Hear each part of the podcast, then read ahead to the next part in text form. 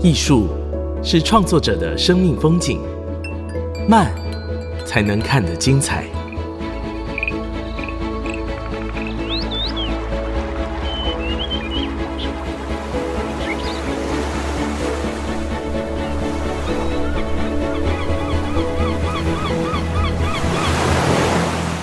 跟着艺术慢慢走。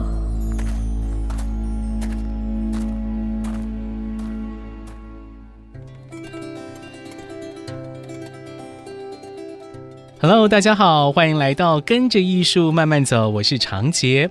我们的节目呢是在 IC 之音 FM 九七点五播出，每个礼拜三晚上七点首播。另外在 Apple、Google、Spotify、KKBox 这些 Podcast 平台也都可以收听，欢迎你订阅。我们在节目当中哦，带大家从生活的各种层面来亲近艺术，来感受艺术，像是诶街头可见的公共艺术作品啊，或者是地景艺术、大地艺术这一种在美术馆外面的作品，这些作品呢，离开了我们所说的白盒子，哈哈，让欣赏艺术不再是难以亲近的。而在今天的节目当中呢，我们邀请到一位年轻艺术家，他的创作呢，也可以让我们在生活中感受、品味艺术。而且呢，他的经历很有趣哦。他本来不是念美术班的哦，不是念美术系的，也就是说，他在养成上面是没有像其他艺术家啊、哦，有受过非常专业的美术训练。他原本念的是建筑，但后来在大学毕业之后。有几年的时间待在台东，带领偏乡孩子上课，就在跟孩子一起 DIY 哈，一起手作的这段时间，他也开始发展出用版画的手法结合纸张的雕塑来进行创作。他呢，就用这样的手法开始创作出非常具有个性的花瓶啊、摆件、挂画等等。那后续呢，也创作更为大型的雕塑。他现在也进入到北艺大美术所攻读硕士。这一位有趣的艺术家就是林希羽。希羽你好，各位听众好，我是希羽。先前在市集上面看到你的这个 VVV Studio 哈，你经营的这个工作室啊，所做出来的花瓶。大部分的颜色是灰白、黑白吧，哈，就是黑黑黑灰白的这个颜色哈。我一看到这个作品，我就想到了古崎润一郎的《音译礼赞》这本书当中所描写的那个内容啊，就是说这个作品它是很适合在没有什么装饰的房间当中摆放，你摆放上去，整个空间跟氛围好像就瞬时沉淀了下来。就像是古奇润一郎在书里面所说的，光线在这个物体当中形成一些浓淡啦、明暗的这种差别，形成了一种独特的美。那你的这个 VVV Studio 的花瓶跟摆件，就让我有这样的感觉。那我自己是很好奇，这个东西是怎么创作的啊？在先前跟希羽聊天的过程当中，才发现啊，原来这个是用纸做出来的，做的对。哦这个系列的作品，我觉得会带出你刚刚形容的那样的感觉。嗯、我觉得真的是来自于它材质的材质的质感，对不对？没错，嗯、因为它整个都算是用纸做的，然后纸加胶，然后再加纸，就会有一个一层一层的 制成。然后我们可以再慢慢聊。那我刚刚说它的这个质地的来源，我觉得是因为那个纸它自然干燥之后会有一个。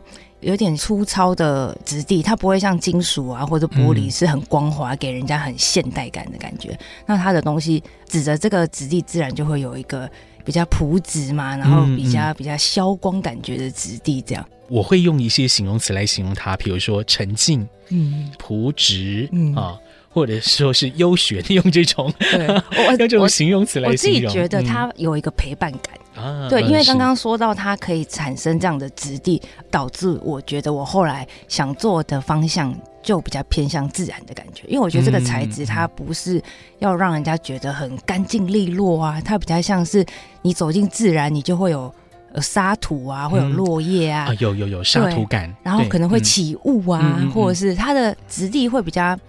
我真的就觉得很像大自然，你触摸到一个石头，它会有各种粗糙的感觉，不同的面，是是或是你捧起一个沙子啊，或是土，或是你去抓到一把落叶，我觉得那个纸的感觉就会比较像我刚刚形容的那种比较大自然的氛围。嗯嗯，所以后来我。这个系列的创作就会比较倾向是山呐、啊，或是石头啊、森林的这种意象。嗯、是，比如说你有一些挂件是平原的作品嘛，哈、哦，大中小平原的这种作品嘛，哈、哦。平原上面大家不要想说平原就像是我们那个水泥地一样这么如此光滑平整，不是，它还是有一些凹凸起伏，可能会有一些水滩，可能还是会有一些隆起的小小的平缓的山丘。你就是在这个作品当中呈现，好像把这个你脑海当中的平原的。地景在作品当中呈现，对，没错。我觉得提到地景，这个是我蛮蛮久以前就一直有在接触的，算是题材吧。嗯、所以那个挂件的作品，它叫做它虽然叫平原，但它就不会是它不是平的啦，对，不是平的，不是瓷砖铺的那种，对，它一定是有一点微微的起伏，有一些隆起这样。嗯嗯嗯，光线这样一打下来，那个隆起啊、凹凸所造成的那个阴影就非常的漂亮。如果说你引进的是自然光，对，那可能上午阴影的感觉跟下午的时候阴影的感觉又不一样了。没错，没错。刚刚西域有说你的创作哈是利用纸嘛哈，一些纸，然后再一些胶，然后再一些复杂的做法，好像是像地层一样的做法。哦，怎么做？对对对，蛮像的。对对，你怎么做的？哦，这个纸雕塑。材料简单来说是全部都是纸，但是它在固体的那个塑形的部分有加了胶，所以它会比一般的纸浆或是造纸的那个过程更复杂嘛，也还好，但就是会比较坚固。加胶这个步骤会让它整个材料最后干燥的时候是一个很坚固然后可塑形的状态。嗯然后在主要的造型啊，或者说这个基本的胚体完成之后，表层看到的那个斑驳的材质是印在宣纸上的版画啊？为什么是版画呢？哦、我们等一下也可以再聊一下。印在宣纸上面的版画，是你把它粘在纸雕塑上面，对，纸雕塑的表层，表层上面，嗯、所以才会有这一种像是石头的石头般的纹理。对，因为很多人看到那个颜色啊，或者是深浅，会以为是呃颜料涂上去，但不是，它其实是。要说颜料也是有，就是版画的油墨，但是它基本上是我把版画这件事情当成是一个质地的制造，然后制造出很多张版画之后剪碎，然后再把它拼贴在这个立体的东西上面。是，那这个手法就是我刚刚说的，西语在台东那边教偏乡小孩一起玩 DIY 的时候发展出来的。等一下我们再来跟大家说这个故事哦，因为西语以前念的是建筑系。等一下，我想问你一个问题哦，你自认为你自己是一个有美术天分的人吗？美术天分，我觉得美术涵涵盖的范围太大了，大了是是？对，你可以是画画，Okay, 你也可以是雕塑。啊、我觉得我可能在某一个部分可能有哦，是你指的就是在雕塑三 D 的这个素材的处理上面，是不是？但我觉得这不知道说天分的话，也可能是长大以后开始接触，我才觉得自己有。小时候好像没有这么明显的。嗯嗯的美术倾向，应该是可能是开始进设计学院之后，我才觉得说，哎、欸，自己好像在创造啊，或是什么会有一些想法。嗯，但是后天的教育引发天分嘛，要这样讲吗？就是你在建筑系 所学到的东西，让你对空间啦，哈，对这个三 D 素材的掌握会比较材料材料的掌握会比较有感哈。对，嗯。除了这个之外，你觉得建筑系对你的后续创作有怎样的帮助呢？我相信人走过必留下痕迹，没错。你学了这么多年，在建筑系那边爆肝熬夜做模型，一定会留下什么的啊？对啊，没错。我觉得建筑系真的对我来说是一个很重要的养成。我从来都没有因为后来想要走比较纯艺术的创作而觉得说啊，以前念建筑系是。浪费时间，或者是没学到东西，没有，我觉得完全不是。我觉得就是因为在建筑系里面接触到这些发想啊，或者是实验的过程，嗯、它推使我走向我现在想做的事情。那我觉得建筑系带给我最好的教育，或者是说可以沿用至今的一个收获，我觉得最大的是我们在学习过程中很常会有实验跟预想这件事情，因为。要盖一栋房子，它又不是土捏捏放在桌上就盖出来，不是，它有很复杂的设计过程。不管是在美感上面的设计，或者是很多实际的的状态，建筑力对很多实际的事情要去，很多问题要去解决。所以在真的房子盖出来之前，其实是经过非常多的实验，或者是预测，或者是预想，或者是假装计算，或者是有很 多。你刚刚说假装计算，对对，因为你不可能算出来才知道说啊，不行，这个房子会垮，怎么可能？哦哦、对你一定是盖出来之前，你就有很多层的结构的预算的。嗯、对，所以我觉得在成就一栋房子之前的那个制造过程是有很多实验的，不管是我刚刚说的那种数字上的。计算或者是材料上，而这两件事情对我来说就是很多可能。我们要知道很多材料的状态啊，你才能去实验嘛。那你实验之后，你又会有很多影响实验的因素。所以我觉得这整个过程让我可能日后在对材料的选择或者是包容上，或者是在面对一个新的题目嘛，或是新的状态的时候，我会很多方面的去设想。不会否定一切，或者是把自己就陷在一个简单的方向，我就会比较希望说，我们是不是可以再试试看什么，或者是我们可以再想一下，也许会有一个更好的解决方式或什么。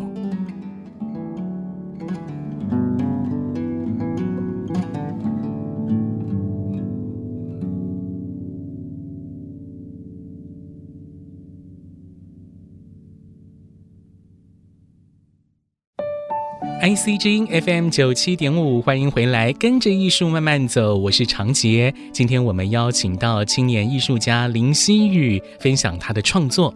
刚刚我们谈到了，他是建筑系，后来转行，哈哈，来到了纯创作的这个领域。但是呢，在建筑系当中，关于建筑设计的这个流程啦，或者说是在试验的过程当中的可能性。西雨是认为这个是在建筑系养成过程最大的一个宝藏，让你可以带着走。没错，没错。那我们刚刚还埋了一个梗说，说哦，西宇的这个 VVV Studio 的创作手法是在台东这边跟偏乡小孩一起玩出来的。对，可以这样讲吗？玩出来的，真的是玩出来的。你怎么玩出来的？对，之前就有一个机会可以到台东去，在国小、国中参与教学。哦，国小也有，国中也有。对，国中比较像社团课那样，嗯嗯，国小是比较像美术课这样。了解。对，然后因为我不是。就是老师的那个教程背景的，所以我们那时候用的计划是一个叫做“艺术生根”的计划，也是教育部的。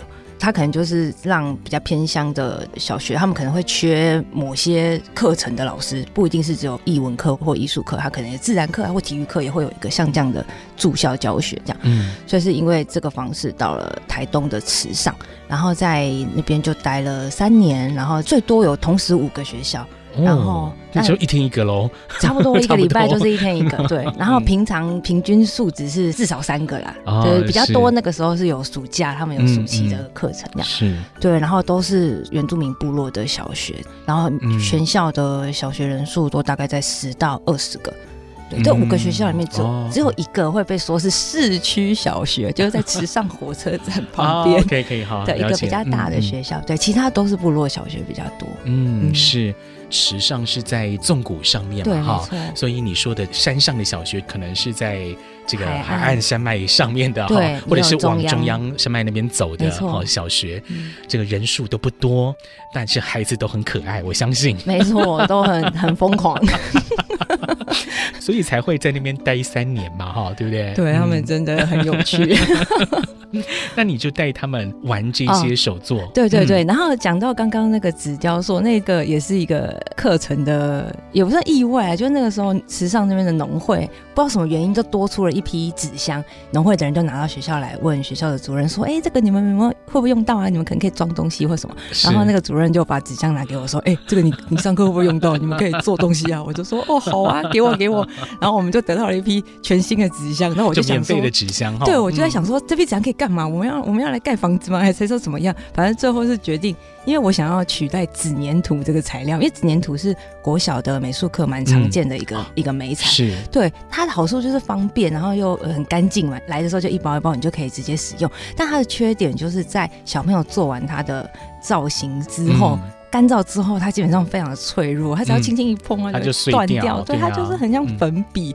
然后我就觉得这个材料实在是太不能保持，因为小朋友一旦知道说这个东西其实我没办法带回家，我没办法保存它的时候，他那个创作心态会改变，他会觉得说，反正这个等一下就坏了，对，我就随便做。所以，那我就觉得 不行，这纸黏土这个这我要找个东西来取代它，因为我还是想要带小朋友做立体的作业这样子，因为可能跟建筑系有关，我比较少带他们做画画或平面的创作，所以我那时候拿到这批纸箱，我就在想，好，那我们就用胶想办法把它。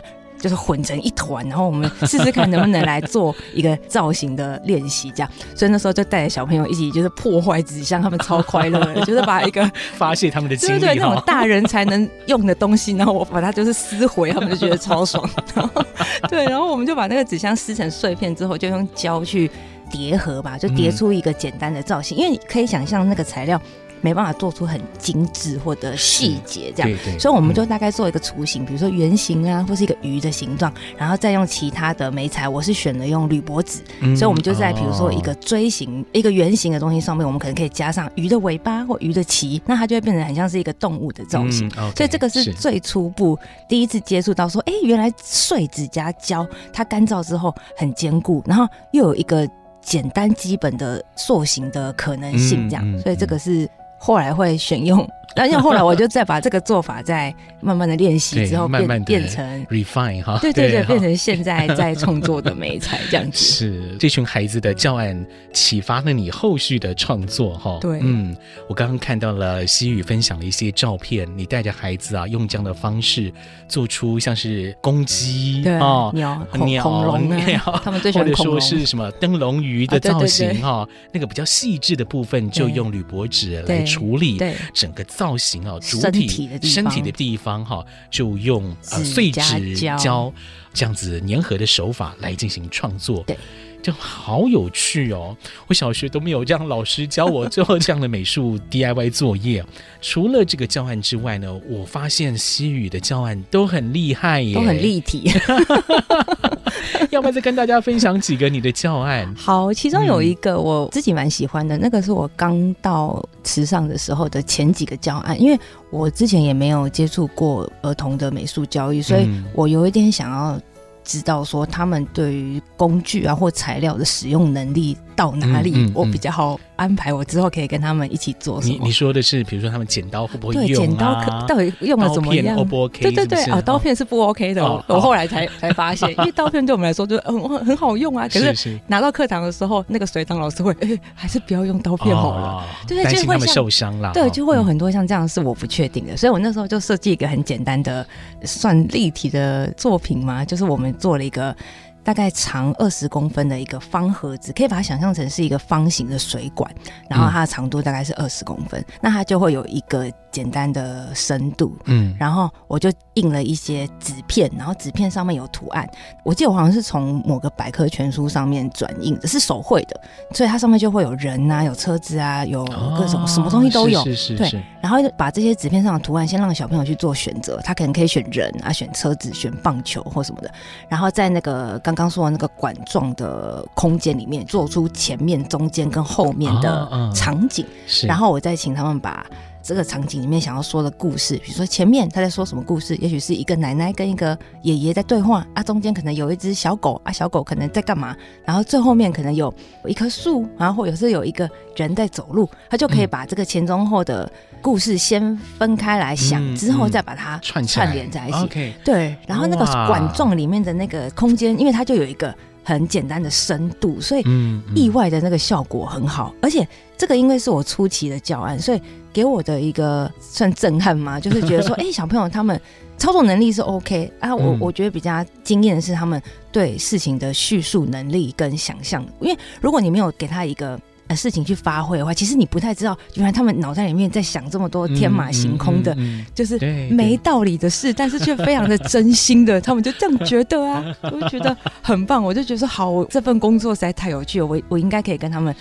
一起相处，然后可以一起激发他们讲出一些他们可能平常比较没有机会讲出来的事情。哎，你这个教案真的很好哦，是不是？听众朋友有一些是美术相关的老师哦，这个教案真的是可以在课堂里面操作，尤其是低年级都 OK，低中高都低中高都可以哦。当然，他们故事的叙述能力复杂度会不太一样，但是整个操作过程是可以这样进行的哦，就是复制了很多物件、物件哈的图。像好，让他们动手剪，嗯、并且用这些剪出来的图像去拼出一个故事，说出一个故事，然后让这个故事在长方形的管子当中有前中后这样的一个景深的发展。没错，这个做起来就很像剧场啊，对，很剧场，很剧场啊。结果我真的觉得很惊艳，嗯嗯，很棒啊，谢谢谢谢。那西宇在台东池上这样子待了三年哦，你应该是非常喜欢这个地方，没错，对哈，才会待三年啦，对，不然可能一年就走了哈。不过我们对于这个花东的偏乡小学哦，可能会有一些刻板印象。西雨，你在教学过程中，我想问啊，就是你有没有看到一些哎打破你的刻板印象的事情？有，嗯、我觉得我一开始到偏乡的时候，因为那个学校真的很远，然后他们校舍就是真的在山里面，嗯嗯、然后旁边都是有鸡在跑的那种，就是 大家可以想象，就是很深山的小学，然后。可能游乐器材也不会太新啊，因为他们可能就潮湿嘛，所以就会看起来很多青苔什么的。然后学生人数很少，所以整个学校是有点偏冷清的。可是因为那样状况，所以我觉得学生跟老师感情都非常好，因为他们可能就是住同村庄的人。嗯，他那个就是你隔壁家邻居小孩啊，然后上课的时候他是他的学生这样。所以当初去的时候，我的想法是，我会觉得好像资讯落差会很大，是不是他们都会不知道什么事情？这是我一开始的想法。然后进去教学之后，我就发现其实没有，因为只要是公立小学的话，他们的硬体是一致的。就是我去到这么深山的学校，但是我们上课的时候一样有触控荧幕可以用，嗯、一样小朋友都会好像有一个比例的配给，他们也有 iPad 可以用，嗯、所以他们也会会用 iPad 去拍照啊干嘛，然后做自然作业这样子。嗯、所以其实，在资讯落差上没有我想象中这么大，而且手机普及，他回到家里。父母一定有手机嘛？嗯，那手机他们也会接触到，所以我那时候就发现说，哎、欸，其实他们不会说比较不知道什么事情。这是比较打破刻板印象。我发现他们就是，哎、欸，其实跟所谓市区小学的小朋友他们在关心的偶像啊，或者卡通啊，这些都是差不多的事情。对，资讯没有贫乏或是不足这样。嗯、那我觉得最大不一样是他们课后的生活，就是跟所谓的比较都市的小小，小朋友是完全不一样的。怎么说？就是因为他们所面临到的环境，就真的在山上嘛，所以作息啊，或生活形态，或是父母会带他们去从事的一些活动，我觉得就跟。比如说，我们下课可能就是去补习啊，或是可能会去逛书局啊，这种就不会有这样的事情发生啊。但他们的假日有可能是会被带去山上打猎啊，或是帮忙捡鹅蛋啊，或者是 对，就是他们就会跟我分享说他们家的鹅又又生了什么蛋，然后又咬了谁之类的。对，所以他们是课后的那个生活。嗯，里面的学习是很不一样的。是，你还看到了小孩子画给你的作业当中，嗯、又把他跟爸爸上山打猎所看到的景象画出来，对不对？对，因为我们那好酷哦，真的很酷，我自己都吓到。因为那次我们的画画的那个题目，我记得好像是画一个地图还是什么，还是。反正就是有一条路径，然后你可以告诉我说你在这条路上经历了什么事情。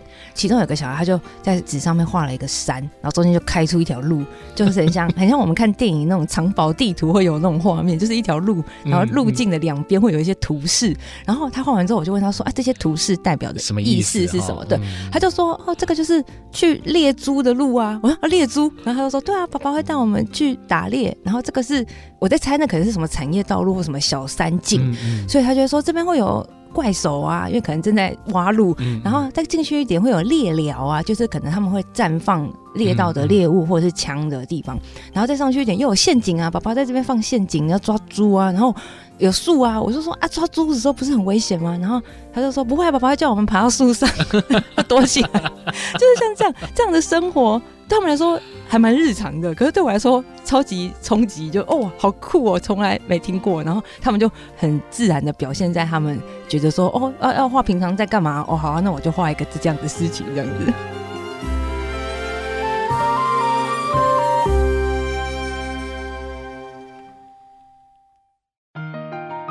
欢迎回来，跟着艺术慢慢走，我是长杰。今天我们邀请到艺术家林希玉来跟大家分享他的创作故事。刚刚我们听到了 希宇在台东哦，跟原民的小孩子进行交流哦。我相信这三年的时间可以说改变了西宇后面的人生，可以这样讲吗？影响你后续的创作，对不对？我觉得完全可以，嗯、因为我算是很都市长大的小朋友，所以去到那边的时候，我才觉得。我几乎可以说是第一次觉得台湾怎么那么美啊，然后有这么多地方可以去，可以记录这样。是是，这三年的驻地经验让西宇的人生变得不一样了哦，包括后续还创造出自己的品牌，也走出了自己纯创作的这条路。西宇呢，还有另外一个经历，就是在二零一五年曾经到芬兰的 Haihatus 艺术村驻村三个月哦。那我相信每一次艺术家的驻村都会为自己的创作带来一些新的养分。那您回顾那时候二零一五年，哎，八年前嘞，对，好久。您可不可以跟大家说明一下，你当时在那边是几月到几月啊？然后做了哪些事情？我觉得我蛮幸运的，是待的时间是刚好夏秋冬都遇到。我是八月中还底去的，这、哦、是待到十一月。但那一年暖冬，是我没遇到下雪。我要离开的时候，哦、芬兰的朋友都说：“哦，怎么会没让你遇到下雪？真是太可惜了。”我也会觉得很扯，因为已经到十一月，再说他们已经是很冷的。是是。然后一五年那个时候是我刚毕业第二年还第三年，所以刚好是我一个转折期吧。因为刚毕业的时候也做了一阵子接案的工作，然后。隐约觉得自己好像还是蛮想要做创作的，然后就有这个机会，刚好申请到文化部的这个驻村的补助，然后就到国外去三个月。我觉得过程中要说最大的收获或者是经历的话，我觉得可以分成两个部分，一个是。遇到世界各地来的创作者的时候，因为他们跟我一样也是异地来的嘛，嗯，对，所以他们跟我一样感到新奇，对那个地方。然后另一个就是当地人，就是呃协助我们驻村事务的一些一些人，或者是后来遇到的一些芬兰人，我觉得他们分别给我一些一些想法啦。就是像跟世界各地来交流的艺术家，我就发现，应该说，因为那个时候我刚好比较心思放在说要怎么样。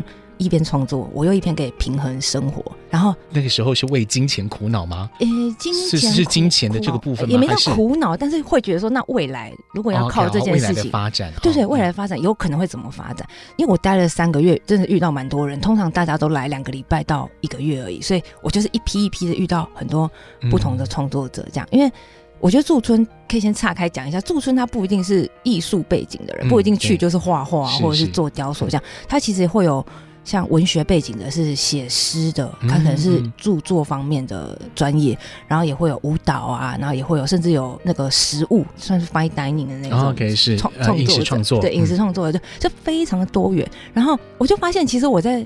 烦恼的那个事情，全世界的人都在烦恼，然后这件事情让我放松很多，因为我就觉得那不是我能力不足，或是我自己卡住没想开的事情，而是其实大家都在想要在创作跟生活上面有平衡，然后当然大家就会。交流一下，说，哎、欸，那你是怎么想这件事情？那你是怎么做的？嗯、那因为我发现大家都在焦虑这件事情，对，让你比较没那么焦虑、啊。没错，然后每个国家的人在解决这些事情的方法也很不一样。一样哦、对，比如说像我有遇到一个以色列的艺术家，他说，哦，我缺钱的时候，我就跑去英国打工啊，然后等我去英国赚到钱之后，哦，我再回来画画，哦、就像诸如此类。然后我就会觉得说。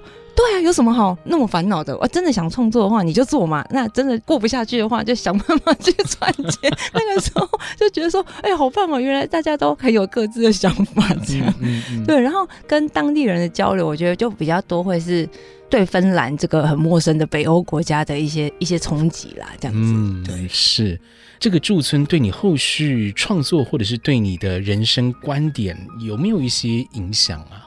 有，我觉得最大的就是我去完这趟回来，我几乎可以说是稳下了心情，觉得说我可以创作没有问题的，大家都这样过。然后再来就是做什么嘛，既然我要创作的话，那也很幸运，后来就到了台东，我就比较有抓到自己的这个媒材这样子。嗯嗯，是这样子，不同的经历给你不一样的养分，然后让你走到现在。对，也刚好这两个经历，我觉得都跟。刚好去到一个风景还算壮阔的地方，因为台湾纵谷啊，或者是或者是那时候在芬兰，我都觉得，哎、欸，那个地景、那个环境啊、空间的氛围，我觉得都给我蛮大的经验啊，就觉得啊，好好棒哦，就是关于自然可以这么。美好这件事情、嗯、是是，嗯、所以你后续的创作，比如说像我刚刚说的这个平原啦、山脉啊，就是也模仿了这个地景嘛。对，我觉得我有一点就是潜移默化被当时的那些生活环境就印在心中的这些风景影响。这样、嗯，那在这一段创作过程当中哦，西雨，您是不是可以提供我们一些？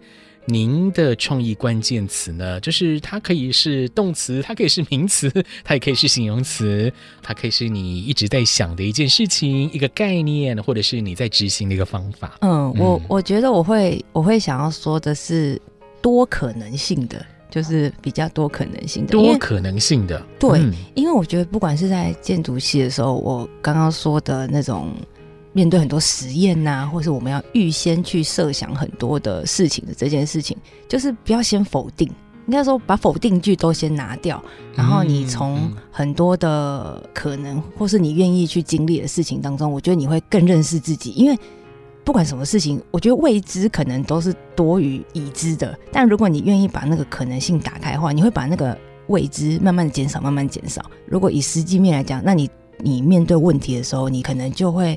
比较有把握去解决。那以面对自己来说，嗯嗯、你越多可能性的去某程度上算是试探自己的偏好啊，或者倾向的时候，你会用这个方法更认识自己。先不要拒绝说啊，那个我不可以，那个我不会，那个不可能。我几乎都不会这样想，我会觉得说那个可能，嗯嗯、那个可以，那个也许可以。但当然中当中一定会有失败或者是被否定的时刻。那你就是知道了说啊。我就是去除了一个未知的可能，因为你知道了嘛，嗯嗯、你知道不可以，那也就是一个可能性，这样。嗯，是，这个让我想到了我以前专访一个剧团，嗯，他们叫勇气即兴剧团，嗯、他们是即兴剧，嗯、在即兴剧的表演，他们也有一个口诀叫 Yes and，就是你要先说 Yes。哦后续 and 才有办法让这个剧情继续发展发展下去。我觉得这个概念是相通的。对对对，因为我觉得这就是，哎、嗯，我也有听过，像有一些工业设计系，他们也会有一个叫什么不可以否定，嗯、他们可能是一个小组讨论，每个人提出一个想法，有一些可能真的很荒谬，但是你不可以否定，你就要就着这个荒谬去把它想办法落实下来，就是一个是一个脑力激荡的时刻，这样子。啊、很多的建筑设计可能就是在这些看似不可。可能的想法当中，如何去实现它？对，因为建筑很多就是巨大又未知的问题，嗯、但但你要怎么去解决？你就是要很多方面去尝试吧。嗯、我想，我先前在跟西雨聊这个主题的时候，西雨提到一部片子哦，我自己觉得还蛮还蛮有趣的、哦。这部片子叫《冬日苏醒》，这是土耳其的，算是蛮知名的土耳其导演哈、哦，席兰。非常有名的片子，非常长啊，三个三个多小时 的片子，而且这部片子呢，跟以前席兰的片子蛮不一样哦，里面也蛮多很长段的对话。没错，哦、嗯，对我第一次看这部电影的时候，应该是在有睡着吗？影展看，没有，我看的就是那个热泪盈眶，我就觉得这个所有的对话我真的都太喜欢，然后我选。嗯这个电影来聊，是因为我觉得它有两个部分吸引我，一个是场景，一个是人物角色的对话。它的场景就是在一个很田野的状态上发生的事情，但是它的主场景是一个旅馆，然后那旅馆是在一个岩壁的山上嘛，就是凿出来的洞，那每个洞就会成为比如说大厅啊或者房间那样。嗯嗯嗯、整部片的场景就是贯穿在这个岩壁的旅馆里，然后有时候会到田野间，然后偶尔会有一些风雪，然后会有一些。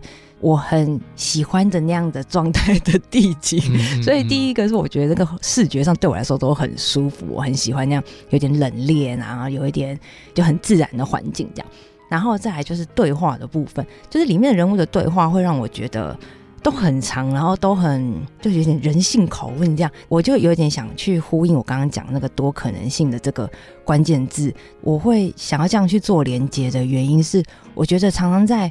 对话中，不管你是自我对话，或是你对某一个对象在对话的时候，其实那就是一个多可能性正在发生的时刻。因为对话的来回，或者是争吵，或者是答辩，你会在里面找到你比较倾向的，或是你比较同理的那个部分。那其实就是一个去厘清你们想要做到的事情，或者你想要就是符合的情况的那个过程。所以，因为我觉得我自己的创作，我也还蛮常想要听别人在想什么，我比较不会。自己一直做，一直做，然后关着一直想。嗯嗯、我会蛮想知道说，大家看起来或者是觉得这个材料的可能性还有什么？我觉得这也许跟以前的那种设计教育养成里面有一环叫做使用者探寻吧。OK，是是，对，它就是会、嗯、你卡住的时候，就是你要去做填调的时候，你要去接触新的事情，或者是听到新的对话。那我觉得这部电影里面那个对话就让我有这种感觉，嗯、就是说啊，针对可能某一个事件，他们的答辩是如此，然后针对某一个状态，他们这三方所想的事情是怎么样，嗯、就那个可能性就是会在这种交流的时候蹦出来。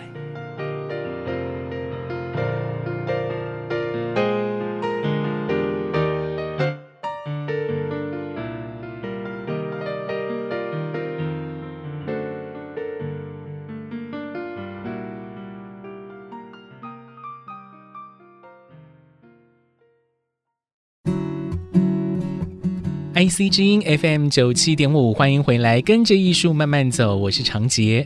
今天我们邀请到艺术家林希玉，看他是如何从建筑设计逐渐走向工艺，然后到纯艺术创作，如何发展出自己的作品。刚刚有说，西语现在已经进入到北艺大的美术所来念硕士嘛，在值班。对对，那你在学校这边主要发展的是怎样的创作？我现在目前在研究所的创作，一样的媒材就是纸雕塑，嗯、然后结合版画的纹理啊，或是色彩这样。我想要做的就是把过往经历过，或是现在正在经历过的一些风景，去把它塑形。那这整件事情其实非常的抽象，因为风景可大可小，它可以是一颗石头，也可以是一座山壁。但我觉得，就是因为这种在想象里面的弹性，造就我可能可以去创作的状态。我可以在这里面去探索，说我我要做到的样子是什么，可能可以让人有它是一个大自然的某一处的感觉。嗯，是。那你现在做的雕塑哈，它的尺寸大概是？尺寸蛮蛮弹性的，因为有的是单件就一米五的长度这样，然后也有一些是系列型的作品，那它它可能是有一点像组合式的，它可能可以像浮雕那样在一面墙上去挂起来啊，然后可能会有一个对陈列的状态是可大可小的。对，那我觉得这个纸这个材料也当初会吸引我，觉得说，哎，它的。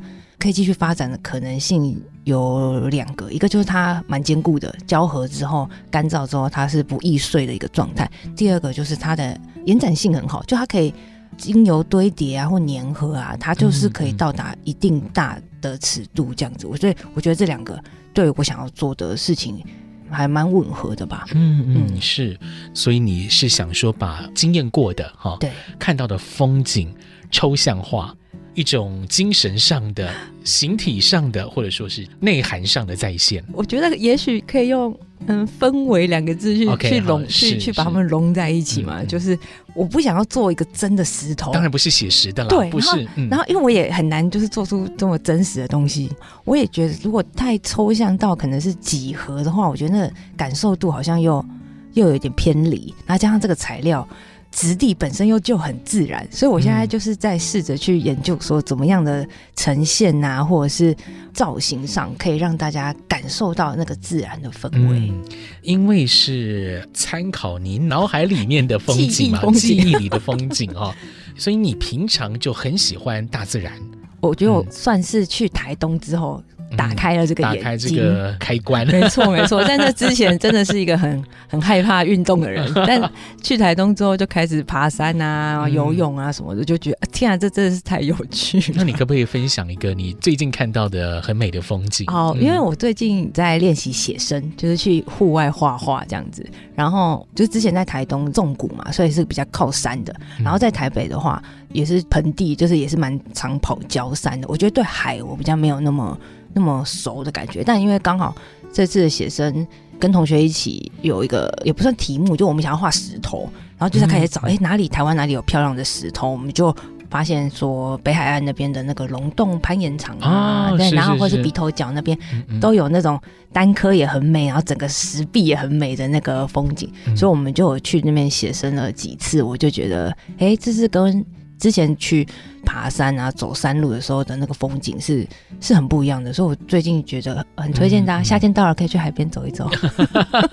所以，比如说像是你去这个海边来写生，因为写生的这个过程哦，嗯、它是长时间观看某一片的风景，对。对长时间，我必须说是长时间，是。因为我们可能好不容易到那里了，对，我们可能好不容易到那个地方，可能就是拍拍照啊，就马上就离开了，上个厕所就走了。但是写生不是，你在那边可能是一个下午，对，六个小时起跳这样，我们就曝晒在海边，要擦好防晒啦。没 错没错，但那个手会露出来，没有办法。是，对，然后那个写生的过程呢，我觉得蛮好的，是应该说你固定在那一区，可是你的视点不是固定的，嗯，就是你会。站起来，坐下来啊，或者是左右的移动，所以它比较像是一个。多试点的记录，嗯，嗯，对，它比较不像是如果你拍照回来家里在工作室里面画的话，那个立体状态我觉得差蛮多的。嗯、因为在那边，如果你比如说你想画某一个石壁，那你画完一面之后，你觉得说，哎、欸，那它旁边长什么样子？其实你就走到旁边去，你就看得到。可是如果你是拍照的话，嗯、照片没办法呈现说，啊，那它旁边你想知道的那个地方长什么样子？所以我觉得实地的写生对我来说最棒的就是你可以多试点去观察你想要描绘的那个对象，而且这么长时间的去观察。我相信那个风景印在你心里面或脑海里面，那个刻痕会非常深刻。对，你总会记住某些石头的样子。对，然后这个东西就可以带回到你的创作里面。对，希望可以可以内化这样子。是因为艺术啊，这回事真的是需要我们感官去经验的，就像是欣赏风景一样啊。我们是要透过眼睛，透过我们的耳朵啦，去听的风的声音，或者是味道哈，这是呃草地的一种气。味等等的，我们用五感去体验。嗯，那当然写生也是啊，艺术创作的过程更是如此。比如说我们在做纸雕的时候，把双手拿回到我们身上，而不是一直放在键盘上面，放在三 C 产品上面，对不对？我们把这个手的功能拿回来，我们身上我们自己使用。那西雨最后哈，想请您来跟大家分享一个，就是因为我们升华实在是太忙了哦，嗯、真的很多人是行尸走肉啊，资讯量很大，这样对他必须把感官关起来，不然他会爆炸嘛哈。但是在这种情况之下，我们要如何让感官回到我们身上呢？我们要如何再去打开感官去感受艺术呢？嗯、我觉得以我目前的状态，我当然就是会推荐大家走入大自然，走入大自然。对，但可能这个方法很多，就是如果你是真的比较时间充裕啊，或者有点经验的话，我就花个三天两夜去爬个台湾的大山，真的非常推荐。台湾太多漂亮的大山可以爬了。可是如果你时间啊，或者是体力上面不允许的话，我觉得很简单的，你可能就去你家附近的公园，小小的野个餐啊，或者是稍微走入绿地，或者是湖畔，或者是、我觉得就是。让自己有一个机会去转变身边的环境，我觉得就像大家会这么喜欢旅行，或者是各种的驻村驻地的那个效果，其实是是很像的。可是我觉得那可能也也要看每个人的状态。如果你今天已经是紧绷到不行的话，你可能就真的需要一个比较长时间的放松。可是如果你只是一个就是日常的让自己喘息的话，我觉得就是可以不要把走路大战这件事情想的很复杂或很麻烦这样子。嗯嗯、是。希宇有谈到了，我们很多人喜欢旅行，也是类似的意思。但是，呃，我必须说，有些人的旅行是比较炫耀型的啦。我打卡，所以我存在。我我觉得这个可能跟最近这种豪华露营的风气也有关系。但我觉得也是一个方法，因为如果那个就是一个。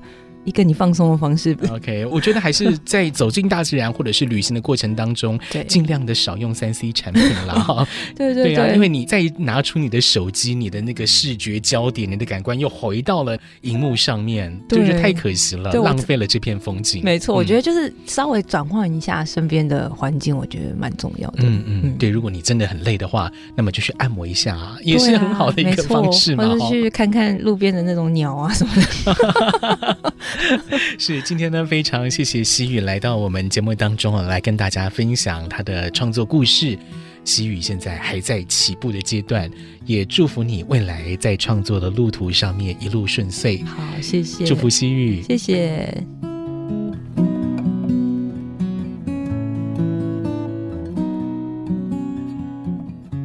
在今天的节目中，我们看到了一位年轻艺术家，他的生命过程，他是如何蜕变的啊？如何经过了一些独特的事件、独特的经验，摸索出自己的创作方向？西域他让版画的二 D 这种平面的呈现，变成了三 D 立体的雕塑。